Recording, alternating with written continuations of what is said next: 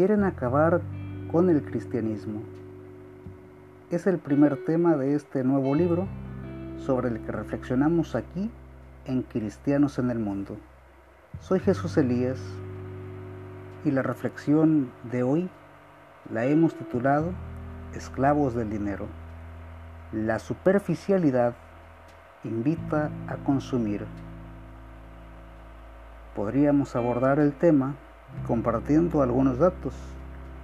Sin embargo, hablemos desde la realidad de las mayorías.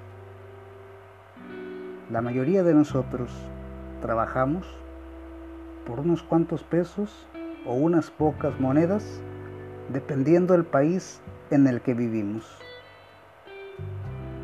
En mi ciudad, lo usual es el trabajo en maquiladoras.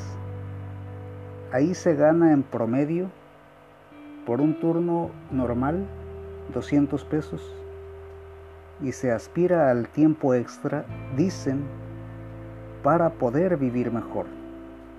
También a ese pretexto trabajan papá y mamá dejando a los hijos en guarderías.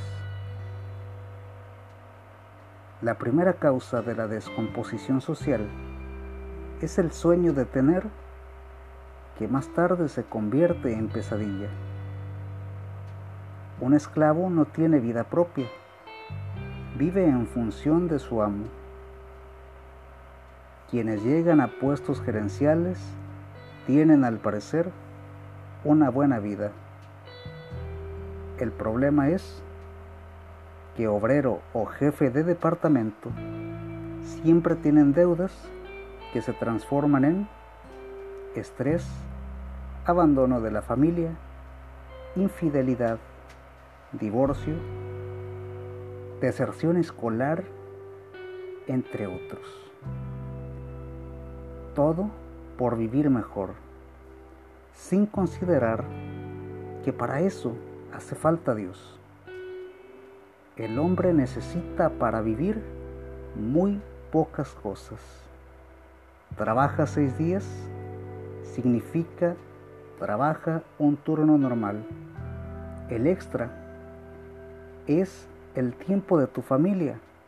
El extra son todos los problemas que terminan por devastar a la persona y llevarla a la muerte o en el mejor de los casos a buscar a Dios. Recuerda, no somos perfectos, pero vamos camino a la santidad.